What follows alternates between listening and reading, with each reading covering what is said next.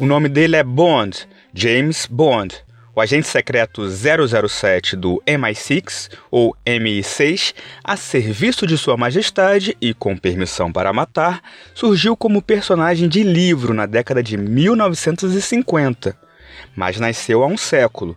No começo dos anos 60, ganhou as telas do cinema e foi na tela grande que ele se tornou um ícone na cultura pop. O 007 apresentou inovações tecnológicas, carros esportivos, trilhas sonoras marcantes e Bond Girls que deixaram de ser quase peças decorativas e ganharam relevância nas histórias. Este episódio, que encerra nossa primeira temporada, é uma homenagem a Sean Connery, o primeiro e eterno Bond, James Bond.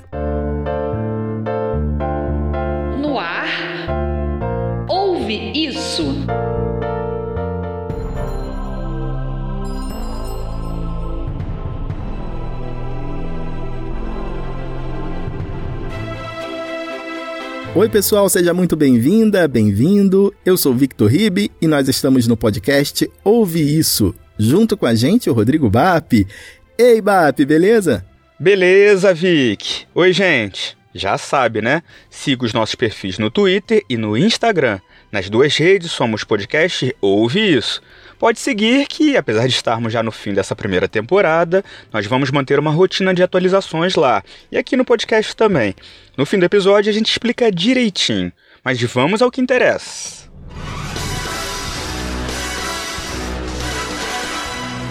James Bond nasceu em 1953 como personagem do livro Cassino Royale, de Ian Fleming, Filho do escocês Andrew e da suíça Monique Delacroix Bond, James é inglês, casado com Teresa de Vincenzo, a Trace Bond, e tem um filho, James, com Kissy Suzuki.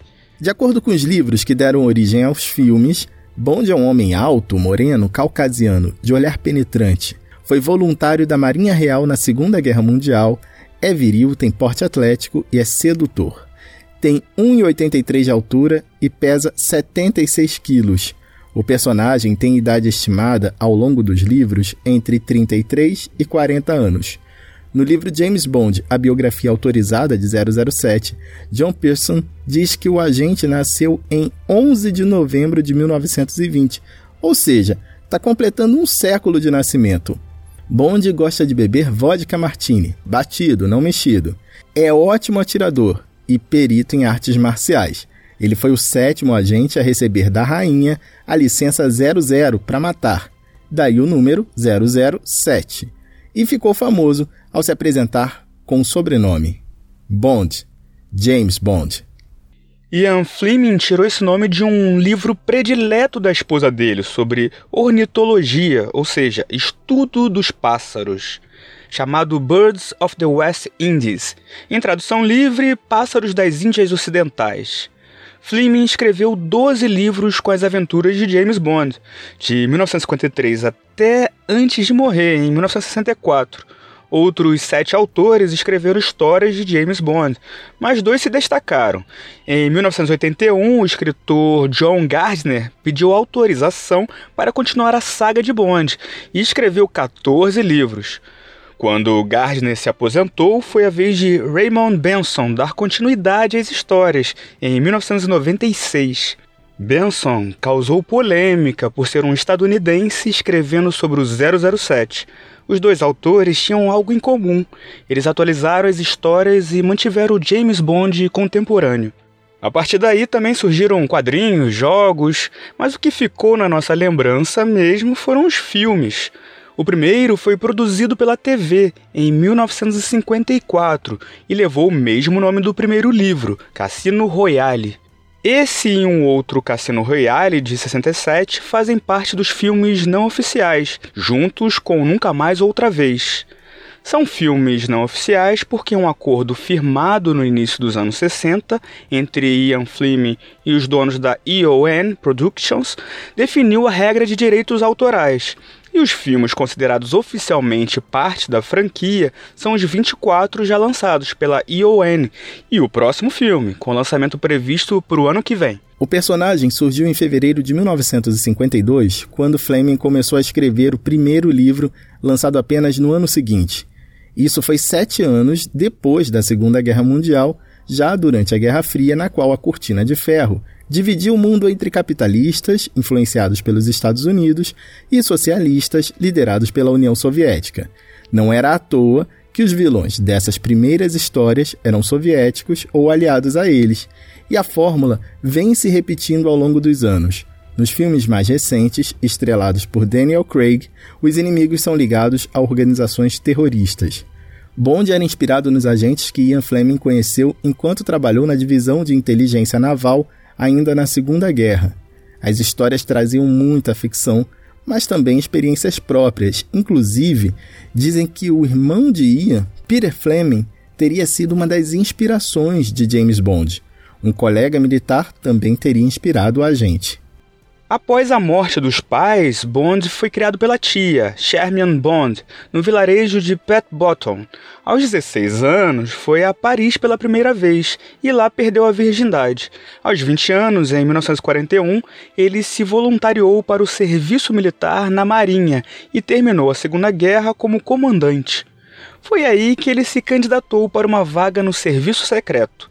O primeiro livro da série começa quando Bond já é um agente 00, após matar dois agentes inimigos, um japonês e outro norueguês.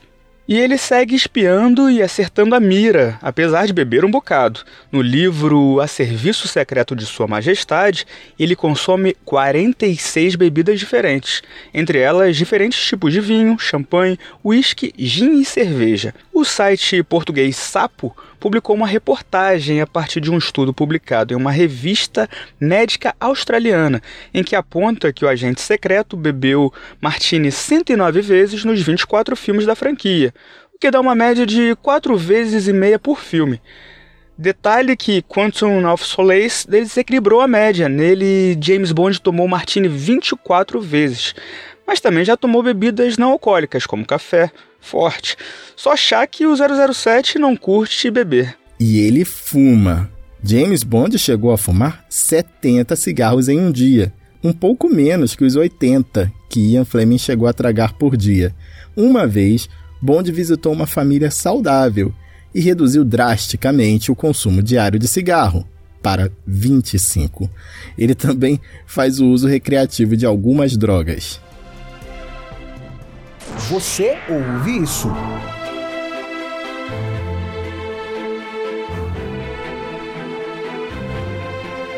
Ao analisar o perfil do agente secreto, o pesquisador Jeremy Blake identificou um James Bond com comportamento racista, sexista e homofóbico. Em 1965, o jornalista soviético Yuri Zhukov escreveu um artigo no jornal Pravda em que descrevia os valores de Bond. Abre aspas para ele. James Bond vive num mundo sombrio, onde as leis são escritas pelo cano de uma arma, onde coerção e estupro são considerados valiosos e assassinar é uma brincadeira divertida. O trabalho de Bond é proteger os interesses da classe dominante e ele não é melhor que a juventude nazista que faria surgir bestas selvagens capazes de matar sem pensar. Fecha aspas. Em uma entrevista à revista Playboy em 1964, Ian Fleming concordou que Bond não pensa muito antes de matar, mas avaliou que ele é um produto daquela época. O autor também respondeu algumas críticas e disse que o personagem não é exatamente bom ou ruim. Abre aspas. Quem é ele? Ele tem seus vícios e pouquíssimas virtudes sobressaem, exceto o patriotismo e a coragem, que provavelmente nem são virtudes mas eu não pretendo que ele seja particularmente uma pessoa adorável. Fecha aspas. E um dos pontos mais controversos nas histórias do agente 007 são as Bond Girls. São basicamente mulheres indefesas resgatadas pelo herói ou capangas dos vilões ou agentes secretas aliadas. Foram pensadas para serem símbolos de glamour e sofisticação, ou seja, pode até ter tido uma boa intenção, mas resultou na objetificação da mulher já que no fim das contas, independente da história, elas sempre serviam para o espião ter relações românticas ou sexuais. Algumas nem tinham outro objetivo na história. Para ser Bond Girl, era fundamental ter um corpo considerado perfeito e os nomes delas eram estranhos ou engraçados. A inspiração para todas elas teria sido Muriel Wright, que para Ian Fleming era o exemplo da espécie. Dócil e pouco exigente, bonita, mas inocente, vivendo ao ar livre, fisicamente forte, implicitamente vulnerável sem reclamar, e em seguida, tragicamente morta antes ou um pouco depois de seu casamento. Muito machista, né? Muito, muito machista. Fleming conheceu Muriel Wright quando ela tinha 26 anos e era piloto, esquiadora e jogadora de polo talentosa. Ela também era modelo e independente financeiramente. Mesmo assim, Muriel era servilmente devotada a Fleming, apesar das constantes traições do escritor. Ian Fleming dizia que ela era muito boa para ser verdade. Muriel morreu durante um ataque aéreo em 1944, na Segunda Guerra Mundial. Apesar de aparecerem nos livros, as Bond Girls foram alçadas a objetos de desejo no cinema. A pioneira foi a atriz Ursula Andress, que interpretou Honey Rider no primeiro filme oficial, 007 contra o satânico Dr. No, de 1962. Ao longo dos 24 filmes, 60 atrizes fizeram o papel de par do James Bond. Algumas nem chegavam a falar. A maioria das atrizes era de países anglo-saxônicos. E nenhuma Bond Girl foi uma atriz sul-americana ou africana. Apesar de quase sempre renderem apenas encontros casuais, duas Bond Girls acabaram tendo um relacionamento familiar com o agente secreto. Trace Draco, a condessa Teresa de Vincenzo, apareceu no romance A Serviço Secreto de Sua Majestade, de 1963, e no filme de mesmo nome, lançado seis anos mais tarde. A diferença para as outras é que ela casou com James Bond, virou Tracy Bond e é oficialmente considerada a esposa dele. A outra Bond Girl que teve relação familiar com o espião foi Kissy Suzuki, do livro de 1964, com 007 Só se vive duas vezes logo depois de A Serviço Secreto de Sua Majestade. O filme foi lançado em 67 e antecedeu o A Serviço Secreto.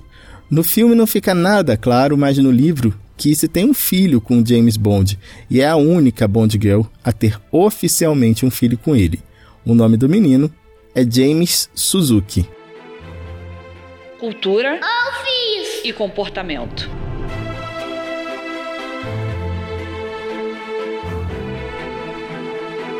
E o James Bond precisava de músicas marcantes.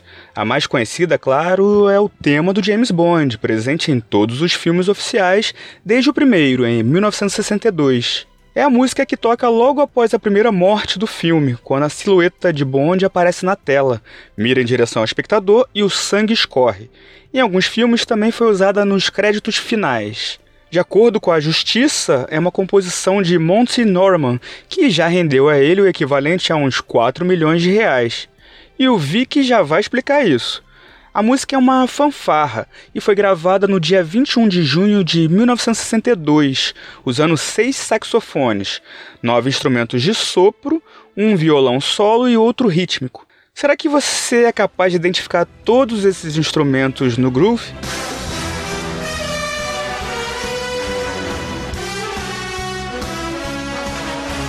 Mas então, o músico John Barry fez os arranjos da música tema do James Bond e chegou a entrar na justiça para receber parte dos direitos autorais. Mas a decisão era que Norman deveria receber todos os royalties como único autor. Mas quando a treta chega a esse ponto, pode procurar que a gente vai achar. E adivinha só o que o pessoal achou? Bom, se você ouviu o episódio sobre plágios, sabe bem do que eu estou falando e o final dessa resposta. Se não ouviu, vale a pena ouvir, inclusive junto com o episódio sobre as versões. Mas voltando ao tema de James Bond, dois anos antes da gravação, um músico chamado Henry Mancini compôs a música Softly para a trilha sonora da série de TV dos Estados Unidos, Mr. Lucky.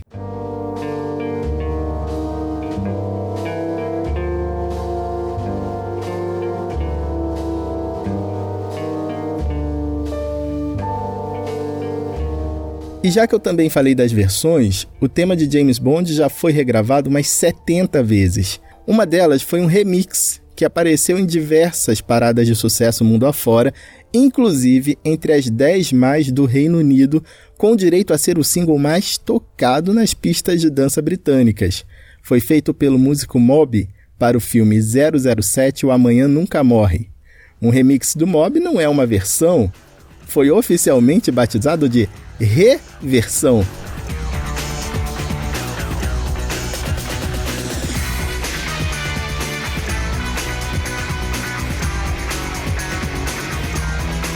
O John Barry pode não ter sido reconhecido como compositor do tema de James Bond, mas foi o maior compositor de trilhas sonoras da franquia. Ele assina nada menos que 11 das 25 trilhas. E o Mob não foi o único músico pop a tocar na vinheta de abertura dos filmes do 007. Nem o primeiro. Em 1973, já depois do fim dos Beatles, o ex-produtor da banda, George Martin, fez a trilha de Com 007, Viva e Deixe Morrer. No título original, como cantam Paul McCartney and the Wings, Live and Let Die.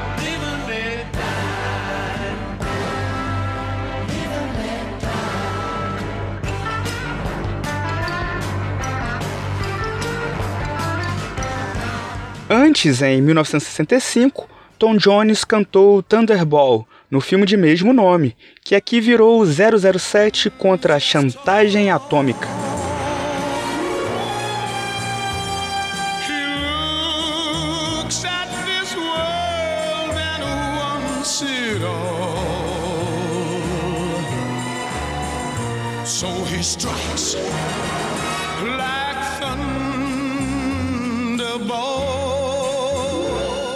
E em 67, Nancy Sinatra gravou You Only Live Twice para o longa com 007 Só se vive duas vezes.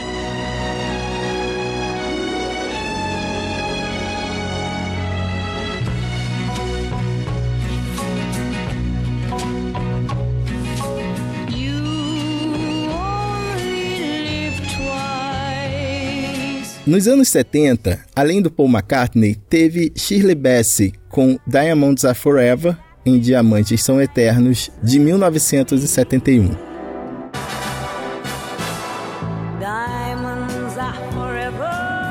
E ela gravou também o tema Moonraker, de 007 contra o Foguete da Morte. Nós já vamos falar sobre esse filme. Nos anos 80, foi a vez de o Duran Duran lançar A View to a Kill, que virou um clássico do repertório deles, tanto quanto Live and Let Die foi para o Paul McCartney. A do Duran Duran foi tema do 007 na mira dos assassinos, de 1985.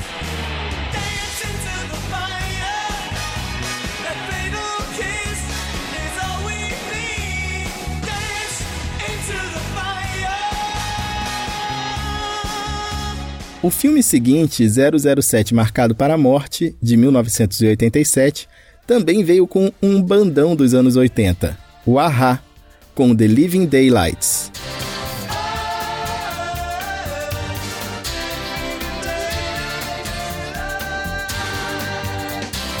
A década de 90 foi dominada pelas mulheres. Em 95, outra trilha marcante com Tina Turner na vinheta de abertura, com a música Golden Night, composta por Bono e The Edds, de U2.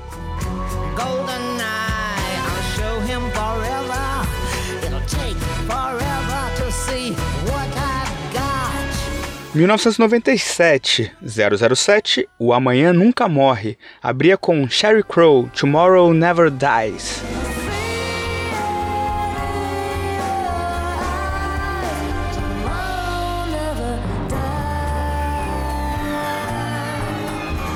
Em 99 foi a vez do Garbage com The World Is Not Enough. O mundo não é o bastante.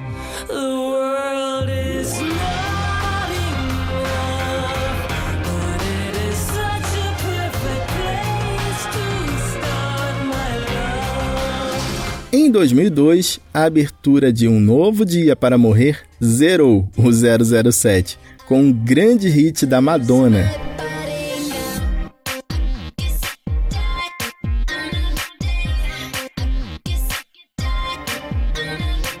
Quatro anos depois, o novo Cassino Royale abria com um som que não levava o nome do filme. O cantor era Chris Cornell e a música You Know My Name.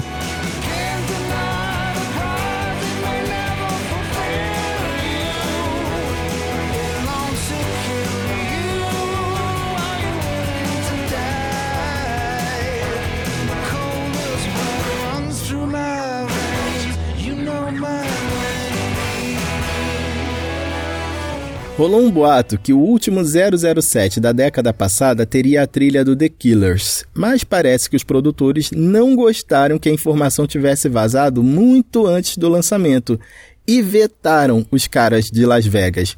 Acabou que Jack White e Alicia Keys cantaram Another Way to Die na vinheta de Quantum of Solace. Yeah!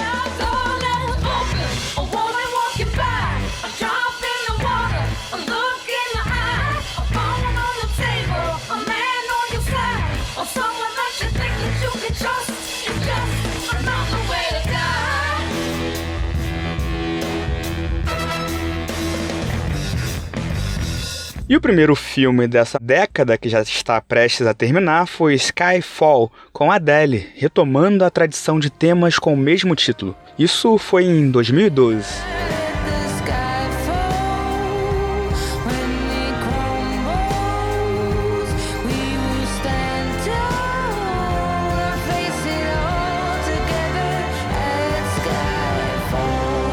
Em 2015, Sam Smith cantou Writings on the Wall na abertura de Spectre.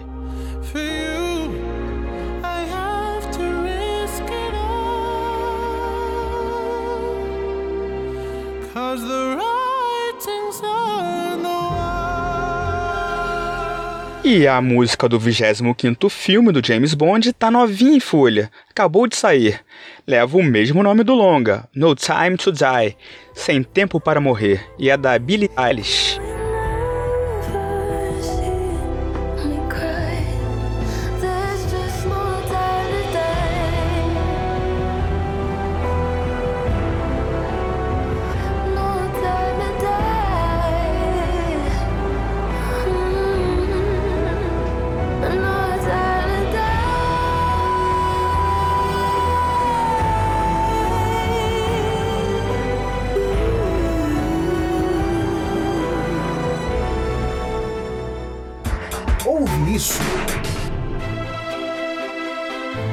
15 cineastas dirigiram os 25 filmes da franquia 007, já contando com o que sai no ano que vem. O recordista foi John Glenn, que pode colocar no currículo cinco longas do 007.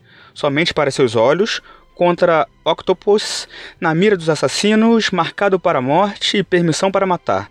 Guy Hamilton dirigiu quatro filmes: 007 contra Goldfinger, Os Diamantes São Eternos, com 007 Vive e Deixe Morrer, e 007 contra o Homem com a Pistola de Ouro.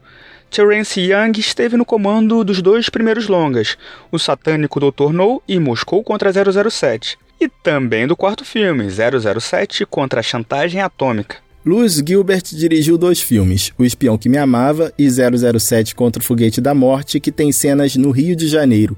Algumas, inclusive, bem caricatas, como a do Carnaval na Lapa, a escalada do Pão de Açúcar e o momento em que ele entra no túnel na zona sul do Rio e sai na floresta amazônica. Seria necessário um túnel de uns 2.800 quilômetros. Nem o pessoal de Dubai, nem os chineses fizeram isso ainda. Outro que dirigiu dois filmes foi Sam Mendes, com Operação Skyfall e 007 contra Spectre. Os demais diretores dirigiram um filme cada. No papel do protagonista, a rotatividade foi bem menor. Sete atores encarnaram James Bond.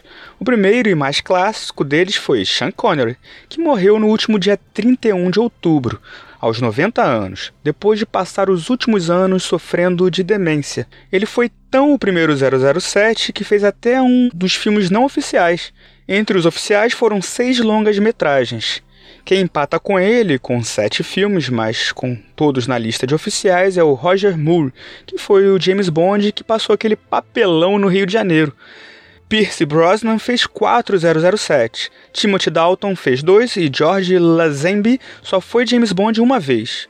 O Daniel Craig, que é o atual titular do papel, já foi cinco vezes 007, contando com um filme ainda inédito. Este filme, 007 Sem Tempo para Morrer, que terá a Billie Eilish na vinheta de abertura, está previsto para chegar aos cinemas no dia 2 de abril do ano que vem. E eu já estou na contagem regressiva, torcendo para que a pandemia nos deixe assistir. É a sequência de Spectre e virou uma novela. As filmagens começaram em 2018 com a direção de Danny Boyle, que dirigiu Quem Quer Ser um Milionário e 127 Horas. Mas três meses depois ele desistiu, por divergências criativas. Quem assumiu a tarefa foi Kerry Joji Fukunaga. Boa parte das filmagens ocorreram na Jamaica, para onde James Bond se mudou após deixar o Serviço Secreto Britânico, MI6, que é a sigla para Military Intelligence Section 6. Na terra dos Marley, o agente da CIA Felix Slater pede ajuda a Bond na busca por um cientista desaparecido. A promessa é de que a história use e abuse dos recursos tecnológicos. O vilão Safin é interpretado por Rami Malek, que arrasou como Fred Mercury em Bohemian Rhapsody. E isso não é exatamente uma novidade. James Bond sempre foi invencível por causa desses apetrechos tecnológicos produzidos no laboratório de pesquisas do MI6 pelo gênio inventor Q, ou Q, Durante décadas, o personagem foi vivido por Desmond Llewellyn, que fez dele o ator que mais participou dos filmes da franquia. Entrou no segundo filme, Moscou contra 007, em 63, e participou de quase todos os longas até morrer no acidente de carro, em 99. Só não apareceu em Viva e Deixe Morrer. Uma das ferramentas tecnológicas mais famosas foi a Lotus Sprit, o carro esporte que era ao mesmo tempo submarino e lançador de mísseis. Isso em Espião que Me Amava. Teve o fantástico mini helicóptero também, Little Neely, que desmontava em com 007 só se vive duas vezes, e até um Jeep lunar usado em uma fuga por Sean Connery em Os Diamantes São Eternos. Alguém aí é capaz de arriscar qual é a novidade que vem no próximo filme? Eu imagino que pode ser um carro, talvez da Tesla Motors do bilionário Elon Musk. Aliás, os filmes do 007 sempre renderam muita grana com essas propagandas. As de carro sempre rolaram. Cultura e comportamento. Ouve isso.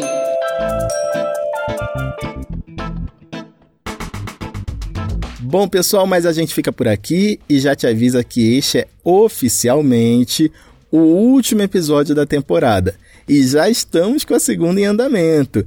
Vai ser um pouquinho diferente, mas não é a gente que vai estragar a surpresa, né, BAP?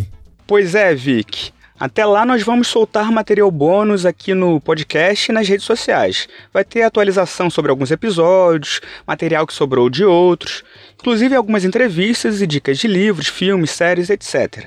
A gente aproveita para agradecer a você que nos acompanhou até aqui e te convidamos a ouvir os episódios anteriores que você tenha perdido e a ouvir os bônus que na prática vão ser mini episódios. E você já sabe que para saber mais é só seguir nossas redes sociais. No Twitter e no Instagram, nosso perfil é podcast Ouve Isso. Valeu, BAP, falou pessoal, beijo! Falou, Vic. Até a próxima, gente. Beijo.